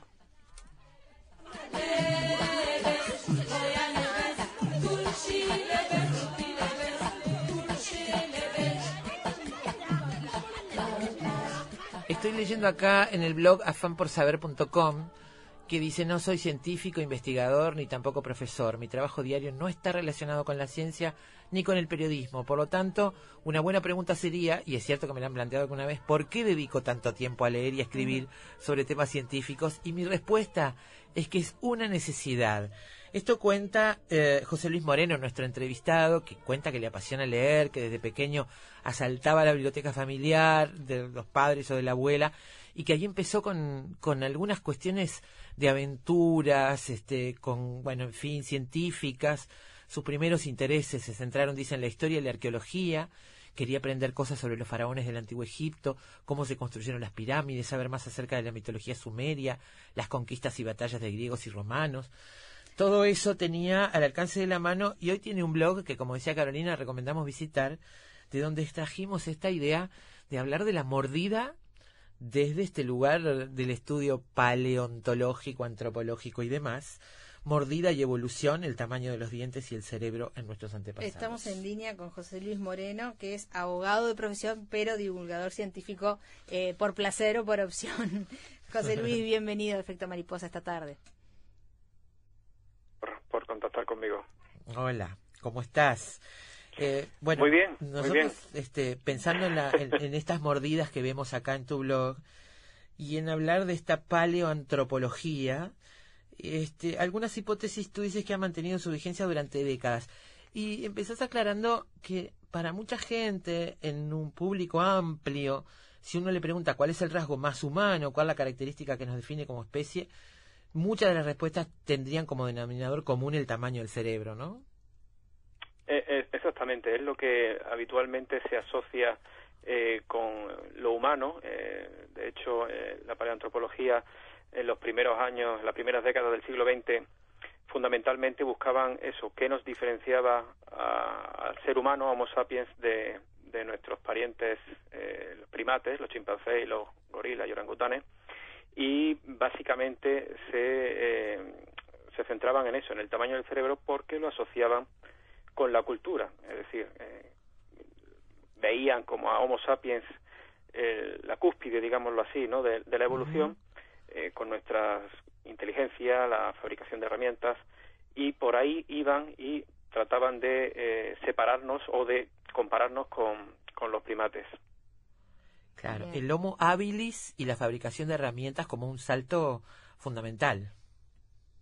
Claro, eh, Luis Leakey cuando planteó este este nombre, este término de Homo habilis, el hombre hábil, o en fin, porque se se encontró en, en Old Dubai asociado con herramientas de piedra en, en industria lítica, planteó eso precisamente como el salto fundamental era la primera especie del género Homo que se encontraba fuera de Europa, en, en África, y, y claro, se le dio la importancia de, de, esa asociación con herramientas de piedra. Hoy precisamente ya sabemos que, que esta primera concepción es, es bueno, no es, no es que sea equivocada, sino que se ha visto que ya hay herramientas con 3,3 millones de años de antigüedad, eh, mucho antes del, del, del- siquiera del origen del género Homo en- por completo. Entonces, hay muchas cosas que están cambiando y que necesitamos eh, revisar. Claro. Em, tú decías en el paper eh, que el aumento de, de- del tamaño del cráneo eh, también se acompañaba con una reducción de, de los dientes y que Darwin especulaba con que eh, la reducción progresiva de los dientes tenía que ver también con, con ese aumento del cráneo, ¿no? Eso es lo que se pensaba. Efectivamente, efectivamente. Darwin ya planteó eh, en su famoso libro sobre la evolución humana que, claro, veía en esa correlación. Unos, sobre todo, se, se basaban en los caninos, lo- los colmillos, ¿no? Eh, as- pensaban que, eh, dado que el hombre ya no necesitaba luchar con, con otros animales por la caza o por- porque ya tenía herramientas y ya tenía otras otras capacidades no para, para defenderse pues no necesitaba esos dientes eh, que se asociaba con la agresividad Claro. entonces Se usaban eh, menos, digamos. ser- Los, esos, esos colmillos se usaban menos. Claro, al, al no necesitar ese- esos colmillos tan grandes, ya se hacía más pequeño y se unía a un aumento parejo del tamaño del cerebro, con lo cual lo que se postulaba es que a mayor cultura, a mayor uso de herramientas, menos necesidad de usar eh, los dientes como un arma. Claro. Entonces, eh, esa era la correlación que hasta no hace demasiado tiempo se venía planteando por los especialistas como el motivo de esa evolución paralela, digámoslo así, o esa modificación paralela de la reducción del tamaño de los dientes y el aumento del tamaño de- del, del encéfalo, del cerebro. También relacionado con la- el bipedismo, digamos, ¿no? Con el, con el caminar sobre los pies. Efectivamente, efectivamente, es que se ha visto como una retroalimentación, es decir, el bipedismo eh, permitía tener las manos libres, eh, con lo cual esa libertad de, de no solo de movimiento, sino de, tener físicamente unas manos con las que hacer cosas, pues permitía el uso de herramientas, la fabricación de herramientas, que a su vez conllevaba el no necesitar los dientes, puesto que ya podías cazar o ya podías cortar la carne con esas herramientas de piedra, y el hecho de tener unos dientes más pequeños permite una remodelación del cráneo. Es decir, unos dientes más pequeños implican unos músculos menos desarrollados. eh, son muy característicos los cráneos de Australopithecus, por ejemplo, que tienen una cresta sagital, una cresta que es un- una pequeña protuberancia de hueso en el cráneo, en la parte superior, porque tiene una explicación. Ahí es donde se unían los músculos. Mm. Eh, los parántropos, por ejemplo, los parántropos tenían esa cresta sagital muy marcada porque tenían una- un gran aparato masticador, una, Claro. una musculatura muy fuerte. Trabajaban mucho esos músculos para poder comer esa, esa cosa dura que, que antes tenía que comer, ¿no? Esas carnes, esas... Efectivamente, Claro. efectivamente. Entonces, todo eso, esa relación anatómica entre la cresta sagital, tamaño de los dientes, al ver que esa cresta desaparece y los dientes se hacen más pequeños, dejan más espacio, por decirlo así, a que el cerebro, el, el- el endocráneo, pueda aumentar de tamaño y pueda crecer. Entonces se veía ahí como un círculo virtuoso, digamos De así, retroalimentación, digamos. e- Efectivamente, entre el bipedismo, uso de herramientas, reducción de, de los dientes, crecimiento de de- del, del cerebro que a su vez permitía mejores herramientas, eh, mejores oportunidades de cazar, etcétera, etcétera. O sea, se veía ahí como un círculo virtuoso que permitía ese aumento del tamaño del cerebro y la no necesidad de unos dientes grandes. y también procesar el alimento, ¿no? Procesar los alimentos de manera que, bueno, la casa y, y de manera que, que, que la comida resultara en menos cantidades, más nutritiva y más fácil de, de masticar. Claro, efectivamente, uno de los saltos más importantes, y ahora se está estudiando mucho, es el uso del fuego. Es decir, el uso del fuego no solo para mm, tener calor, es decir, para no tener que abrigarnos tanto, sino para cocinar. Eh, está estudiado que, el- que la carne eh, cocinada aporta mucho más nutrientes y es más sencillo de digerir. Especulábamos lo- aquí sobre, sobre cómo habrá sido una, alguna casualidad que dio lugar a, a la- al descubrimiento de que la carne se podía cocinar y que mm, este, era no solo más fácil de digerir, sino probablemente más sabrosa, ¿no? Sí, más fácil Claro, claro. Eh, esto es, son especulaciones como, como bien, bien, bien dice, y efectivamente, pues se han planteado muchas, muchas ideas de que la carne que estaba cerca del hogar, eh, pues caía dentro y en vez de tirarlo, de apartarlo, veían que olía mejor y ese olor, pues hacía que masticaran y probaran. Está claro que, que hay mucho de ensayo y error y de, y de y de casualidad, digámoslo así, en, en cómo hemos evolucionado y cómo hemos aprovechado determinadas eh, cosas que en principio no, no eran, no tenían por qué ser intencionadas. En el caso de los dientes que tú marcabas muy bien y uno no, no, no está siempre pensando eh, en esto, pero eh, lo cierto es que los dientes son la parte más dura de nuestro cuerpo eh, son los que resisten más este, al paso del tiempo y en, en, en los antepasados el no tener dientes podía hacer la diferencia entre vivir o no, o no vivir, ¿no? O entre la vida y la muerte, porque era la herramienta por por este por excelencia que se que se tenía para alimentarse.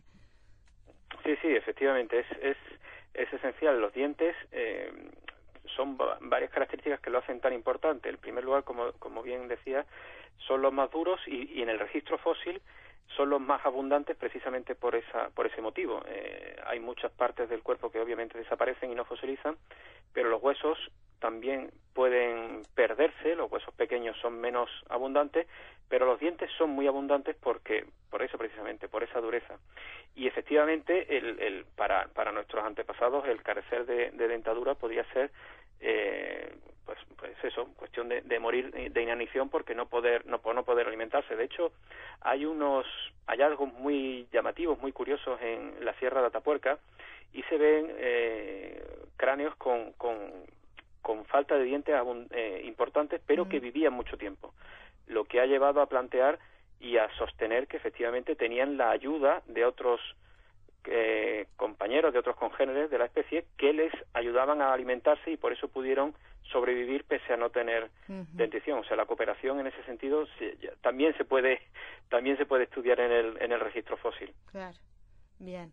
Ahora, eh, tú mencionabas que mm, a partir de un nuevo estudio que no, no eh, está datado creo que del año pasado o del otro, hace dos años, eh, allí se, se no, no queda tan claro que haya un vínculo entre la evolución del tamaño y la forma del cerebro y la evolución del tamaño de los dientes, ¿no? Como se pensaba desde la época de Darwin, digamos, ese primer postulado de Darwin. Efe- efectivamente, este nuevo trabajo, bueno, tiene un par de años, como dice, 2017, eh, supuso eh, una de las primeras veces en las que se ha estudiado con detalle eh, esa correlación, esa pretendida correlación entre la reducción del tamaño de los dientes y el aumento del, del tamaño del cerebro. Y lo que se ha visto es que no existe tal, no, existe esa correlación que se, que se pretendía o que se, o que se veía con anterioridad.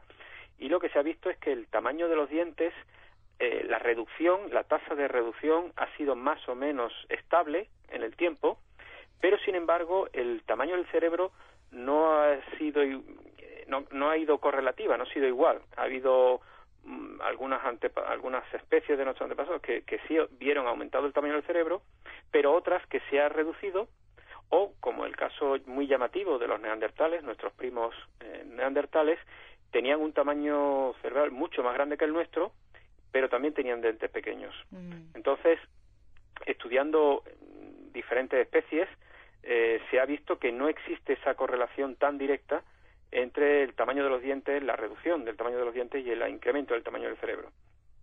Bien. Se sospecha que ah, pueden haber intervenido otros factores este, a nivel ambiental o incluso genético para estos cambios.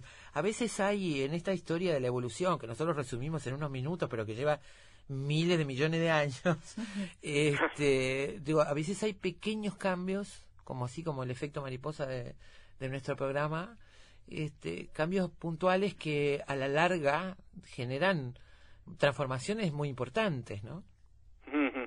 Sí, sí, efectivamente. Y, y una de las explicaciones que se da para, para esta posible eh, falta de correlación es un concepto relativamente reciente que es el de la autodomesticación.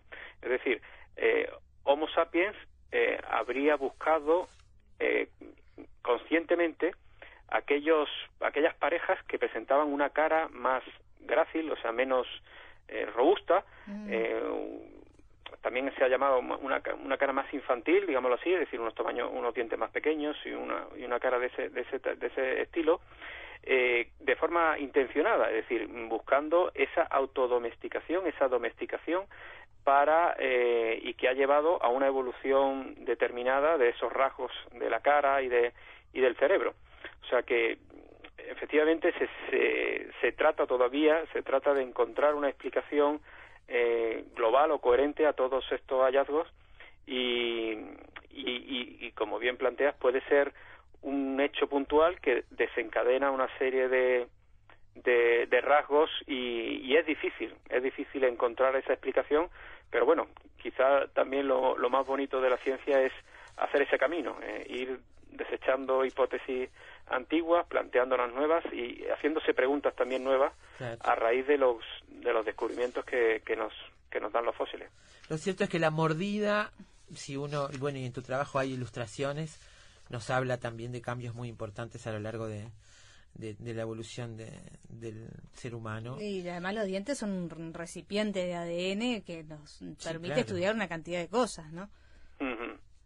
Efectivamente, efectivamente y es y es muy interesante porque cada vez la ciencia avanza más y se pueden extraer ADN, se pueden analizar las proteínas, se puede analizar el sarro, la, la- los restos de, suciedad que tienen los dientes y es muy curioso porque sarro de, de, por ejemplo, de neandertales de hace muchos cientos de miles de años nos permiten ver qué comían, eh, cuáles son las enfermedades que tenían, es decir, obtenemos cada vez más información de, de estas pequeñas piezas de nuestra anatomía y, y es muy interesante ver cómo poco a poco va evolucionando nuestro conocimiento del pasado y, y, como decía, nos permite plantear hipótesis nuevas y buscar respuestas a preguntas que, que hasta hace no mucho veíamos casi claras, ¿no?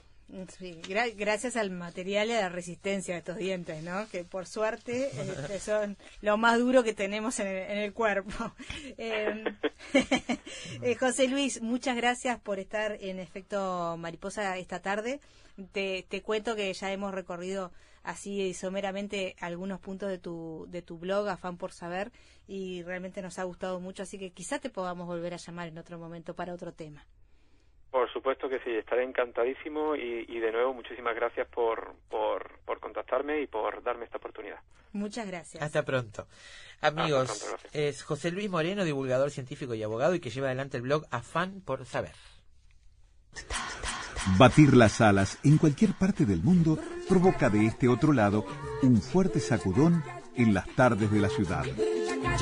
Efecto mariposa.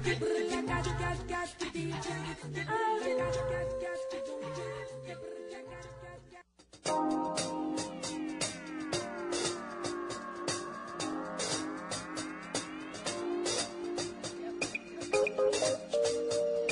all in the same system that's exploiting us, that is taking advantage of everybody. That's the whole story.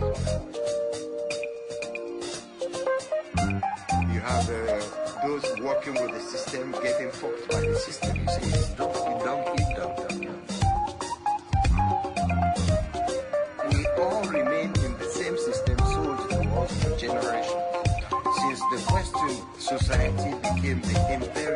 Estoy mirando acá mi animal preferido en una bellísima foto Ah, que muestra el tigre de Bengala. O sea, el que tiene la mordida más complicada. No, está en el lugar 10, porque la cuenta es Ah, regresiva. regresiva. My dear, la cuenta es regresiva de los 10 animales con mordidas más fuertes. El tigre de Bengala está en el lugar número 10. Son los miembros más grandes de la familia de los felinos. Igual vos sabés cuántos animales hay sobre la Tierra. No. Millones, imagínate Sí. que si Está dentro de los 10. Sí, claro. bueno, eh, yo la verdad que no sé, pero me, me encantaría probar. Una no que me muerdan, pero agarrar esos mofletes. Son los miembros más grandes de la familia de los felinos, son reconocidos por su poder y su fuerza. A pesar de su reputación temible, la mayoría de los tigres evita a los humanos, Sí. pero los pocos que no lo hacen son los responsables de la muerte de muchos seres humanos en la India, donde viven estos tigres. Sí, es que claro, bueno, ahí empiezan a jugar los cazadores furtivos eh, y ahí no, no nos da tanta pena que los muerdan. Eh, ¿No? ya, no, claro. Porque obvio. Mira la Las mordidas, perdóname, Sí. se miden en Sí. PSI, que, eh, PSI, que es la sigla en inglés que significa libra por pulgada cuadrada. O sea, la- el pedazo que te arrancan. Lo que no, lo que la fuerza que tienen, la fuerza que tienen. ¿Qué decías?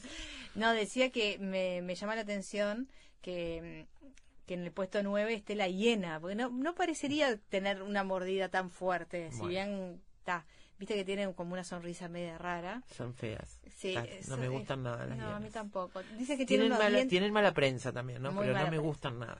dice que tienen unos dientes que están diseñados para el consumo de alimentos gruesos, para triturar y romper huesos grandes, y por eso es que la mordida es tan temible.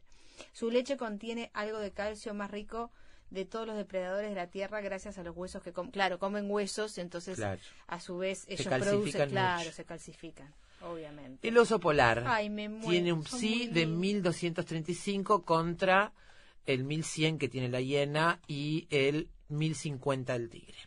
El oso polar, bello, hermoso. Los osos polares son algunos de los mamíferos más fuertes y más duros del mundo y como tales tienen una fuerza de mordida muy potente. La alimentación consiste principalmente de focas. Sí. Eh, La foto es hermosa, mamá osa, eh, con el contraste entre sol y sombra en la nieve y los dos Muy bebés lindo. mirando a través del lomo de mamá osa. Muy. Son muy, muy lindos. El oso grizzly, que no es tan, tan lindo, eh, es un poco más fuerte, una mordida un poco más fuerte, unas 1250 sí. Bueno, obviamente es omnívoro y tiene los dientes muy fuertes.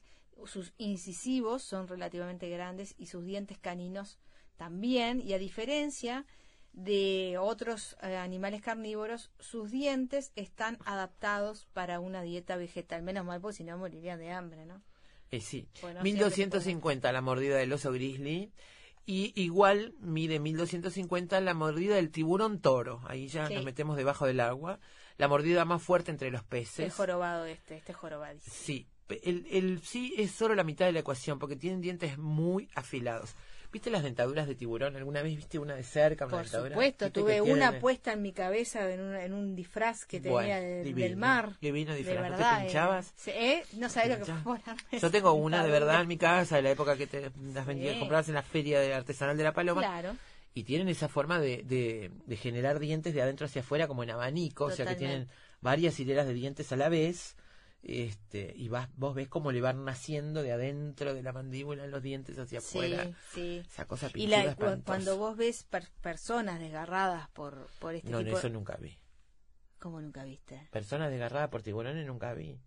No, ¿Pero que no, no, no ves documentales? De personas desgarradas por tiburones, te juro que no. Bueno, en mi, en mi casa los documentales del mar, eh, digamos que hay que pelearse para sacarlo porque... Sí, está bien. está- me, eh, me encanta ver los pececitos en el mar. No, pero bueno, la mordida de los tiburones... Eh, eh, Desgarra. ah, claro, producen un desgarro impresionante, impresionante. Por eso a veces eh, tienen que amputar.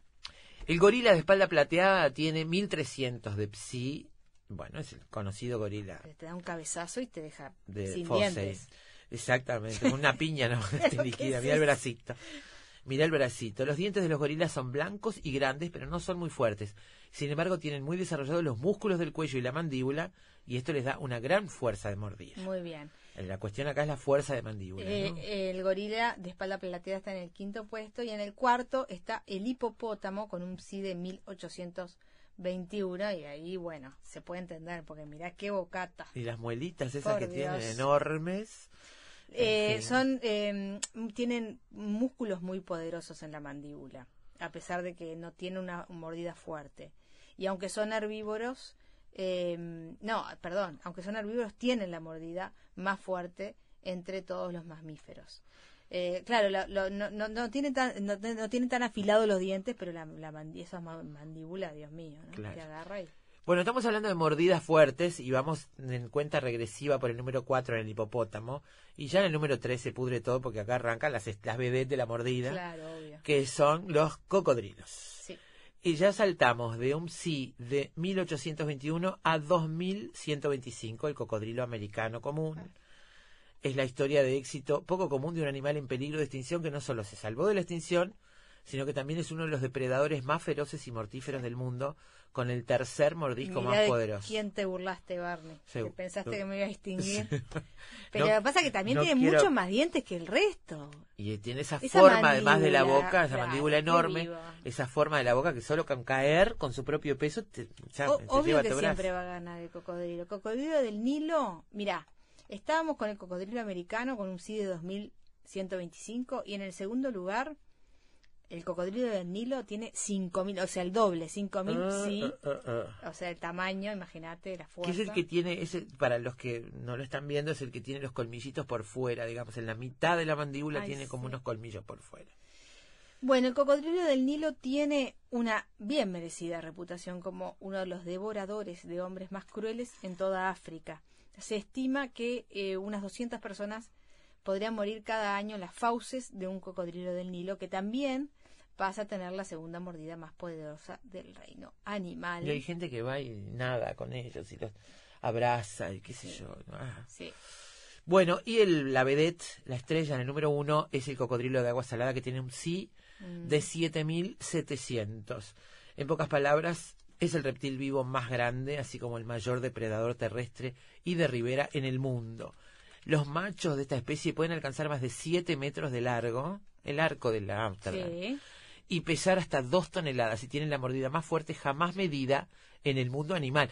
Hay que ver la gente que midió las mordidas estas, ¿no? Claro. Yo me saco el sombrero. Me bueno, saco el yo, yo sombrero. les recomiendo a los que les gusten los cocodrilos eh, una experiencia eh, si van a Costa Rica, Sí. eh, eh, ahí en la, en la zona de Punta Arenas, en el Golfo de Nicoya, eh, vas yendo para la playa y cruzás un río que se llama el río Tárcoles. Eh, que cuando vas cruzando en uno de los puentes más grandes que tiene que tiene este la carretera decís pero ¿y ¿por qué hay tanta gente acá parada al lado de, la miedito. ruta y bueno y vos no sabés no conocés la primera vez que vas estacionás el auto te parás y vas a ver qué hay debajo del puente bueno está infestado de Ay, cocodrilos loca. y es una atracción turística Me ya quedo sí comiendo algo rico en otra parte de Costa Rica y no. Trata de no tropezarte. No, pero ni loca, No sabés lo que es. Yo es- con lo hábil que soy. Nunca había visto algo igual en mi vida. Por Río favor. Tárcoles, recuérdenlo a los que les guste ver. Es un espectáculo impresionante. Impresionante. Pero no te, no te puedo decir cuántos cocodrilos hay por metro cuadrado. Es Mi hermano los adora, le voy a recomendar. Ah, bueno, tu- tu Río visita. Tárcoles en, eh, en el Golfo de. Nicoya, en Costa Rica. Perfecto. Yo no sé las hormigas que mm, mm, sí tienen, porque claro, acá estamos midiendo por fuerza en términos absolutos, ¿no? Sí, En términos relativos, la hormiga es uno de los animales más fuertes, es el que puede cargar más veces su peso, sí, por ejemplo. Sí, claro. Y yo pienso que hay algunas hormigas, como las que me atacan desde hace unos cuantos años en la aguada, que tienen las mordidas más fuertes que yo conozco a ese nivel tan diminuto. Son hormigas que no se ven, creemos que son hormigas porque todavía no hemos podido distinguir qué son, vuelan, vienen en el aire Ah, y te pican de una manera que no te pica ni te arde, te da dolor. no es dolor, es como si te clavaran agujas en el cuerpo y da la impresión de que se te metieran dentro del cuerpo. Ah, ¿y es qué será? infernal ¿No- lo que no duelen esos experto, bichos. algún No hemos podido encontrar en, en referencias en internet. Estoy pensando en consultar a alguno de los entomólogos de efecto mariposa para que nos digan, porque para mí son bichos nuevos, ¿vio? Yo tengo 60, nunca había visto hasta hace cuatro años, tres años, no, no conocía ese bicho con esa picadura tan dolorosa y además tan difícil de combatir, porque las hormigas las ves, pero estas no se ven. Ya tengo el título. No se ven. La mordida de la La hormiga mordida de la guada. hormiga de la guada. La hormiga loca. Próximo título de Son impresionantes. ¿eh? Si alguien sabe, por favor, que me diga qué hago con ellas. Porque hemos probado de todo. Ayuda. Ayuda, por favor. Bueno, mañana volvemos para el último día de Carolina Mola en este mes de enero. Sí, señora. Y la cerveza, mucha cerveza. Vamos todavía. Y para cerrar la semana. Gracias, Martín Rodríguez. Gracias, Lucía Varela. Mañana nos encontramos aquí a las 2 de la tarde. Hasta mañana.